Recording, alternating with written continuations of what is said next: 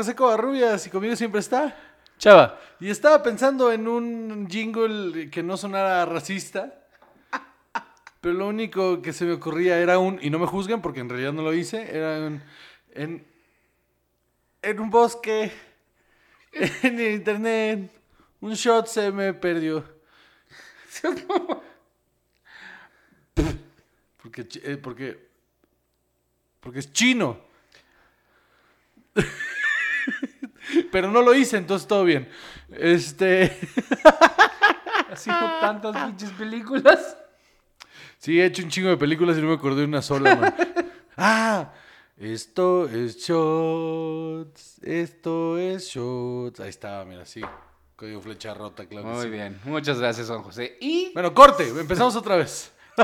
y, y sin racismo, lo hiciste muy bien. Sí, ¿ves? Como cuando quiero. No tienes que serlo. Exactamente. Muy bien. Muy bien. Amiguitos, hoy les vamos a hablar de Yusen Wu.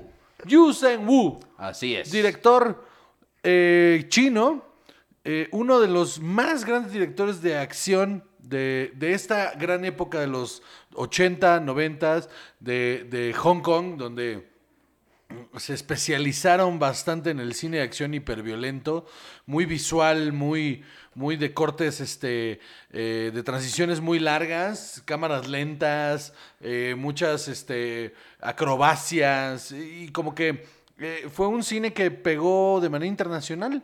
Y después a mi queridísimo Jong-woo, que fue, es el nombre artístico que decidió, se me lo llevaron para Hollywood y ahí me lo jodieron. Como cuando agarran un buen jugador y se lo llevan a la América. Así. Así es. Nació el 22 de septiembre de 1946 en Guangzhou, China. ya está mayor, ¿no? Ya está mayor, sí. Pero se le ve muy joven. Qué bueno. O sea, realmente no se ve, o sea, no se ve tan, tan grande. ¿Qué ibas a decir? ¿Qué ibas a decir? ¿Qué ibas a decir? ¿Qué ibas a decir? No, no. No voy a caer en provocaciones. Disculpe, señor presidente, entonces. Es- bueno, Ajá. vamos a ver. Pues, en efecto, tiene una carrera como director bastante importante. Hizo muchas películas en China y en Hong Kong. Que influenciaron muchísimo al, al cine de acción moderno. De verdad, sin este hombre, mucho del cine de acción moderno no hubiera sucedido. O sea, no voy ni a intentar a- pronunciar nada de esto, porque entonces sí, cancelados, pero eh, ya en 1985 empezó a ver películas con títulos en inglés o ya traducidos, ¿Sí, señor? como Heroes Shed No Tears, Run Tiger Run, A Better Tomorrow y su secuela, A Better Tomorrow 2. Ah, pensé que Tomorrow, Tomorrow. Perdí una gran oportunidad ahí, carajo. Tomorrow, Tomorrow. Dos puntos, I love I you. love you tomorrow. este. Y luego, en 1989, The Killer. Que es un tremendo peliculón. Una de las mejores películas de acción que yo he visto en mi vida. Si ustedes eh, nunca han visto The Killer, véanla porque no solo eh, visualmente es una joya. los, los, las secuencias de acción y los, eh, los stunts son, pero impresionantes. Tía, hay una secuencia que después, eh, supongo que es un tributo que se aventó Michael Bay en, en Bad Boys 2. ¿Te acuerdas de esa escena en Bad Boys donde van bajando, por, en- que están en Cuba y empiezan a bajar una colina y se empiezan a llevar un pueblo por delante? Bueno, esa misma secuencia la hicieron en, en, ¿The Killer? en The Killer. Con la diferencia que en The Killer tiene una onda en la que la ves Eran y dices. personas reales, es- ¿no? yo creo que sí. no, o sea, no, deja tú. eh, sí tiene un factor de verga, verga, verga, verga. Porque hay un montón de gente arriba de los techos de un montón. Obviamente era un pueblo que se hizo porque se ven rampas y se ve. O sea, está hecho pues para destrozarse. Se nota que todo se hizo en una toma. Entonces había como cuatro abiertas de diferentes ángulos, más algunas cámaras cerradas adentro de. No muy adentro porque se ve que, o sea, solo los stunts estaban permitidos estar ahí. Entonces había stunts arriba de los techos, había stunts atrás de ciertas casas y los, los que iban en los coches, eh, atravesaron las casas. Entonces, puedes ver, si la ves esa escena varias veces, puedes ver a varios stunts que están arriba de los techos, así de, ay, ¿para dónde brinco? Ay, ¿para dónde brinco? Ay, ¿para dónde? Y ver cómo pasa el coche y decir, ok, es para acá. O sea, en el momento en el que el coche va atravesando la casa, saben hacia dónde se tienen que aventar. Wow. Una cosa impresionante secuencia, súper bien realizada y que tiene este wow factor justamente, que en la otra está bien replicado porque tiene unos momentos muy chingones, pero no eh, es, es más Hollywood, está mucho más planeada, pues. Entonces, eh, mucho cine de acción, te digo, de los 2000 en adelante, agarraron bastante, bastante, bastante de, de esta película. Incluso de los 90. Sí, sí, o sea, hay eh, varias cosas. tra- Trabajó mucho con Chow Yun-fat, Sí, ¿no? Entonces, también, o sea, yo creo que eso hizo su paso a Hollywood también. También más. hizo algunas ahí con Jackie Chan, estoy seguro, ¿no? ¿Ah, sí? No sé, bueno, no estoy Tendría seguro. que ponerme a buscar cada una de estas y no quiero. Este Luego hizo otra con Chow Yun-fat también, eh, Hard Boiled, Hardboiled es un peliculón. eh, Once a Thief, Ok, esa no la vi. esa sí la vi, esa es muy buena también. Hard Target, Ok. esa creo que, ahorita te digo, esa creo que ya es en Estados Unidos. Claro que sí. Aquí es donde ya empezamos, ¿no? Aquí. Ajá. Eh, ah, ojo, porque sí, John Woo eh, tuvo una influencia durísima. Entre John Woo y Jackie Chan hicieron la diferencia en el cine de China, en, en, cine de acción, ¿no? Con los stunts, con explosiones, con todas estas cosas. Se lo llevan para Estados Unidos porque dicen, queremos exactamente lo mismo que estás haciendo acá, pero te queremos dar todo el dinero del mundo para que lo hagas. Entonces cuando llegó dijo, pues vamos a hacerlas. Y entonces los estudios le dijeron, o sea, sí, pero eh, toda esa violencia no podemos. Entonces queremos que sea lo mismo, pero sin verse igual. Y entonces la cagaron porque todas las películas que hizo John Woo en Hollywood se vieron súper eh, cheesy. eh, ¿Cuál sería la palabra? Eh, eh, cursis. Sí. Terminaron viéndose cursis porque tenían todas las poses, tenían todo lo, la cámara lenta, pero cero violencia. Por ejemplo, esta de Hard Target es una película de Jean-Claude Van Damme. Ya desde ahí vamos perdiendo. Ajá. Que dura una hora 37. Pero así como dices, había una versión de una hora de, de 116 minutos Ok. en la que... Casi dos horas, sí. Ajá, sigue todo lo... eh, eh, lo que parece aquí es que lo que quitaron en efecto es toda la violencia. Sí, ajá. Y ahí fue donde le, le partieron la madre a las películas de este güey. Pues sí. Pero después de eso vino su magnum opus, eh, Código Flecha Rota. Espérate, antes dijiste que Reservoir Dogs eh, está influenciada Ah, bastante por... que por, por The Killer. Por The Killer, Eh, Sí. Me lo dijiste en la pre. Parece que Killer tenía esta onda de los trajes blancos, digo, los trajes negros, con la camisa blanca, la corbata negra, el- la onda de Mexican Standoff y, y, y lo de las dos pistolas, ¿no? Que tenían dos pistolas. Y, o sea, Tarantino sí ha dicho que este tipo de cine es una Ah, claro sí. enorme para él. Sí, sí. Entonces, sí, sí, por supuesto. Muy bien, entonces ahora vamos con el clásico del cine, del clásico contemporáneo del cine. Esterilizado nada más y nada más que por Christian Slater y por John Travolta, Así es. llamado Código Flecha Rota. Esta película marcó época. Impuso Impuso muchas cosas. tendencias durísimas en cuanto a cómo no se debe de hacer. Nada, nada debe de hacer así. Pero otra vez, creo que es el, el- el- tiene el tono de una película china de John Woo, pero como, pero está pinche. Mal, Porque tiene, o sea, tiene escenas mu- muy bien hechas. O sea, la del principio, cuando están en el ring y que los estás viendo desde arriba y te vas acercando, está chida. Sí. Este. De repente también, o sea, la pelea en el tren ahí con Howie Long. Pues esa no, por ejemplo.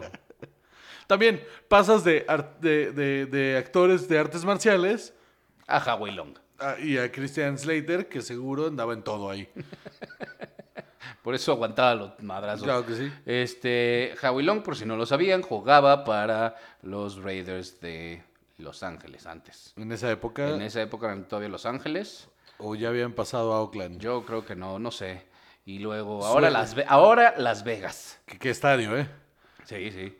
Este, después de eso hubo un TV movie de... eh, bueno, si nunca han visto Código de Flecha Rota, véanla ahora, después de este programa. Lo primero que tienen que hacer. Hicieron un remake de Once a Thief.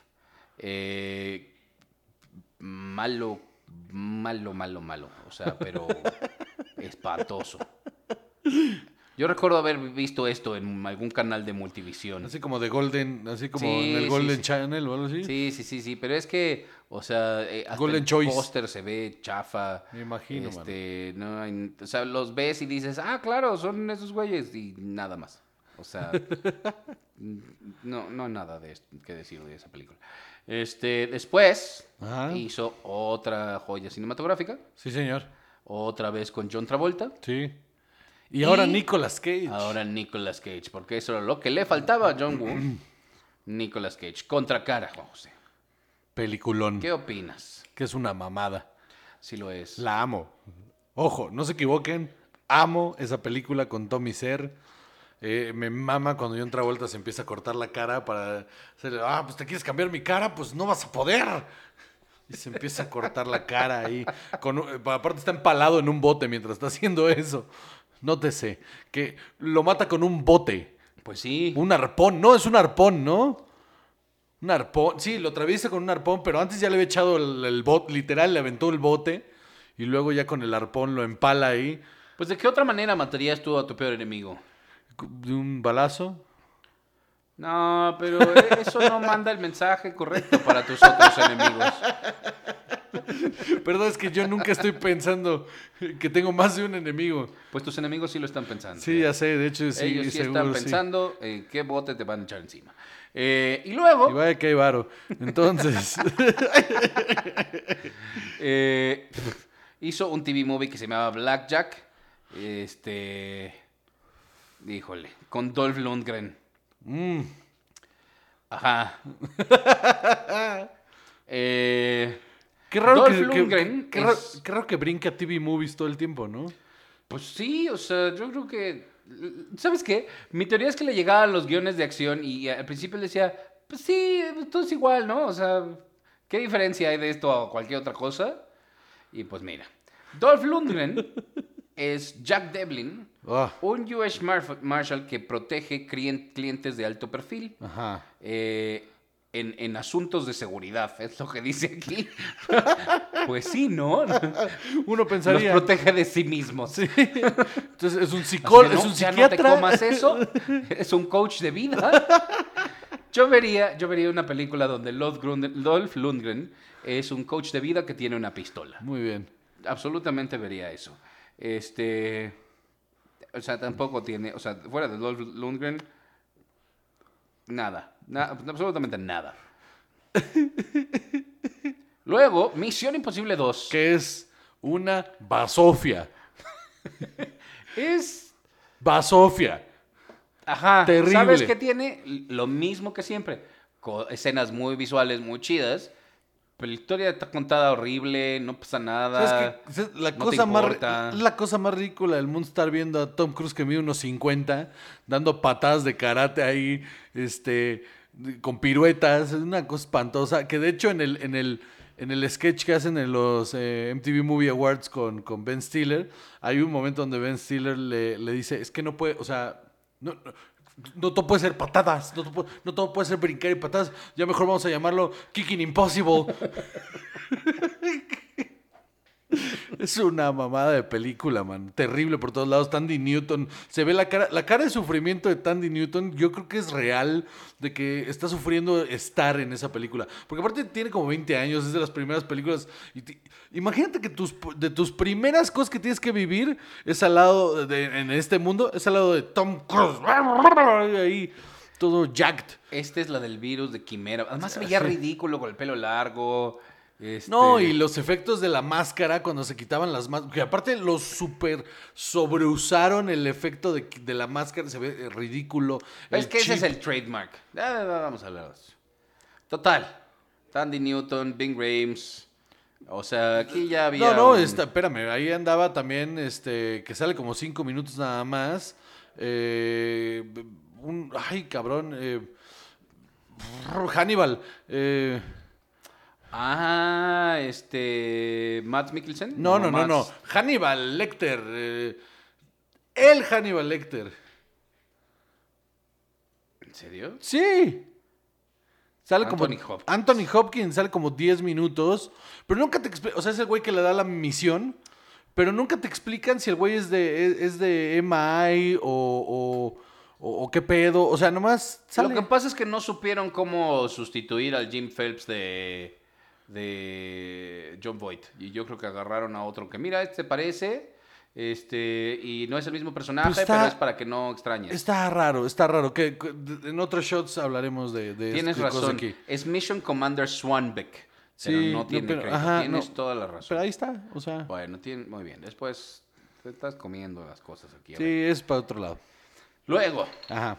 otra joya cinematográfica que es Wind Talkers. Qué horror. Después de dejar ya de un lado a John Travolta, decidió repetir la experiencia de Nicolas Cage y dijo, ¿sabes qué le hace falta a Nicolas Cage? Diversidad. Entonces lo vamos a sentar con unos nativos americanos a hacer una película pinche sobre la Segunda Guerra Mundial. Tremendamente ofensiva aparte. Este Adam Beach haciendo un papel bastante penoso.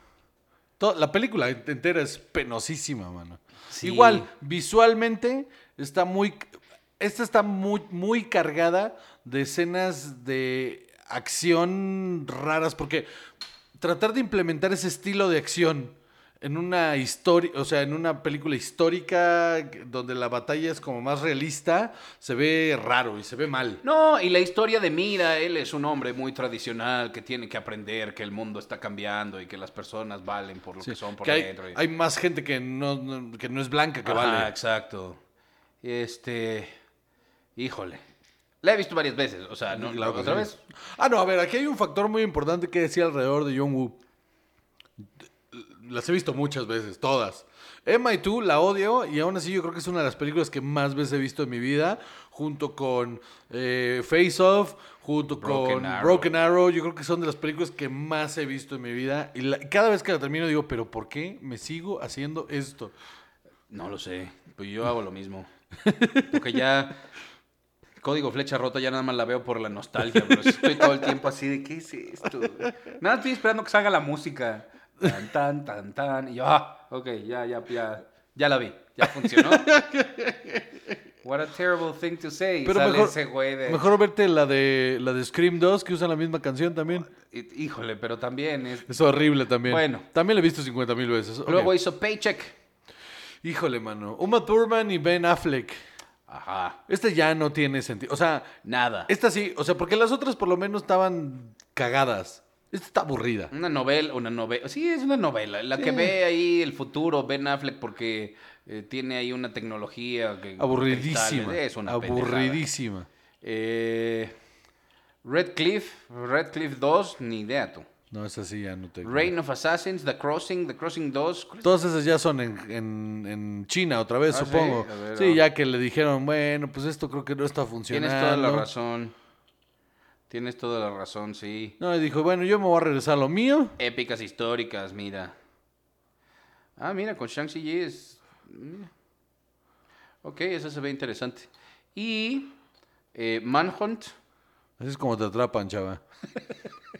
Esa se ve interesante y tómala. Tan, tan, tan, tan. La música, yo no sé cómo no ganó todos los Oscars. Este...